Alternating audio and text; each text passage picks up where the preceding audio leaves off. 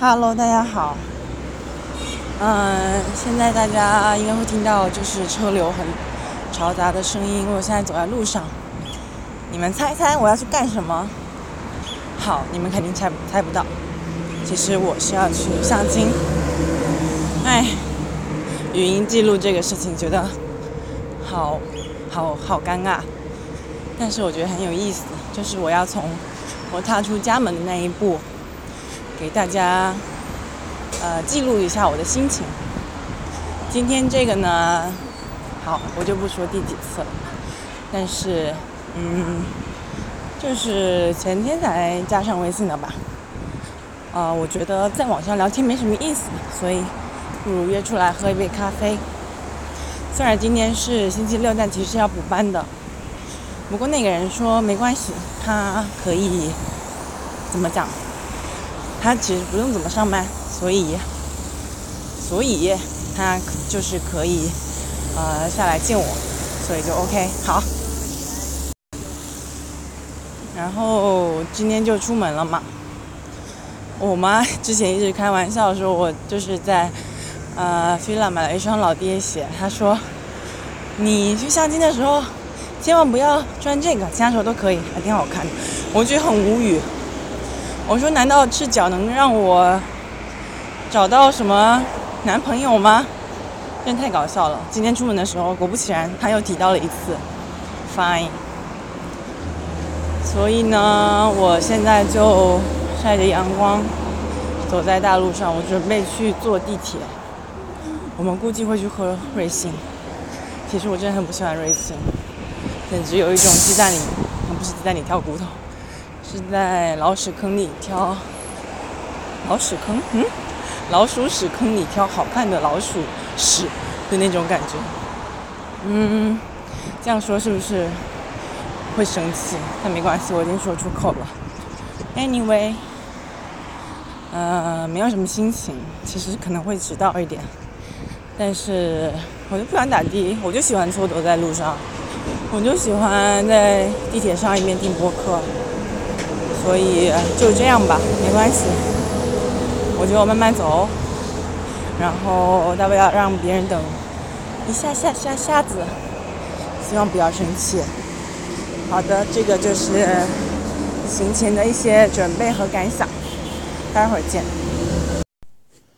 大家好，现在是一个安静的夜晚，距离上一段语音的录制其实已经过了将近。一二三，三天，为什么没有马上录音？发生了什么？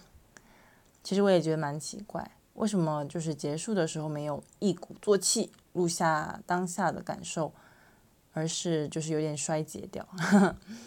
我发了一条微博，我说害怕的原因可能是担心对方如果顺藤摸瓜来到这个小地方，听到我对那场谈话的一些描述。嗯，听到我的评价，甚至是吐槽，会怎么想？如果他感到冒犯，应该怎么样？我有点担心，但朋友们还是非常鼓励我啦，就是狂在下面留言说 想要听，还有一个朋友说想要付费听。OK，今天就是大放送，让大家免费听。嗯，过了三天，其实我也发现自己还是非常想聊相亲这件事儿，要不然还是试试吧。所以当天发生了什么嘞？其实什么也没发生，我就是先到了约定的瑞幸。其实那咖啡厅当时还播着那个久石让的《It's Monand Demo》，就是哒啦哒啦哒哒哒哒啦，对，就是这个旋律，心里还有一阵愉悦。然后突然有人从后面叫住我说：“哎，你是叉叉叉吗？”我看到一位男士。和我印象里照片中的样子几乎一模一样啦，就比较高，然后长脸，鼻子比较挺拔，只是前额少了一点头发。用俗话说，可能说是有点秃头吧。这么说可能有一点冒犯，但实在是有点脱离预期哈。不过我还是忍住了当下跑调的冲动，来贯彻我自己的名字。接着呢，我们照例就是聊了聊生活工作。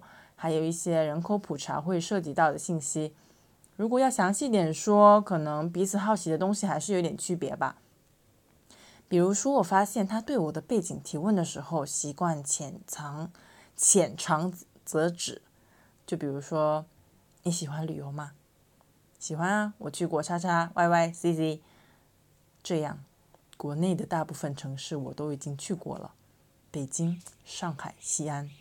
像国外，哎，在国外的时候，我也很喜欢旅游。就是我觉得听起来其实有点像虚假的好奇心。因为他提问其实是为了展现自己的某一面吧，或者是问我，哎，你喜欢 A A 还是 B B 啊？（括号 A A 是我家在的地方，B B 是他家在的地方。）（括号完）老实说，我其实不知道这样提问的目的是什么，因为我爱我家。句号。对一个陌生人有好奇心真的很难吗？或者是在这样的场景下，其实这些提问不过也是场面话。但我其实更像是在对有点不合常理的事情进行提问，比如他的年龄。对不起，我我还是想亲自确认一下。还有比较稀疏平常的对职业的提问，不过问完以后还是发现，像现在还是有很多人对很多方向都感兴趣，但不明确要做什么。嗯，迷茫可能就是年轻人的常态吧。我有点像个记者，就是营造那种对话的氛围，挖掘、挖掘、挖掘。不得不说，它很大的优点其实就是 self promote 那种善于自我展示的特质。而我总是就懒得提起自己，就像扶不起的阿斗。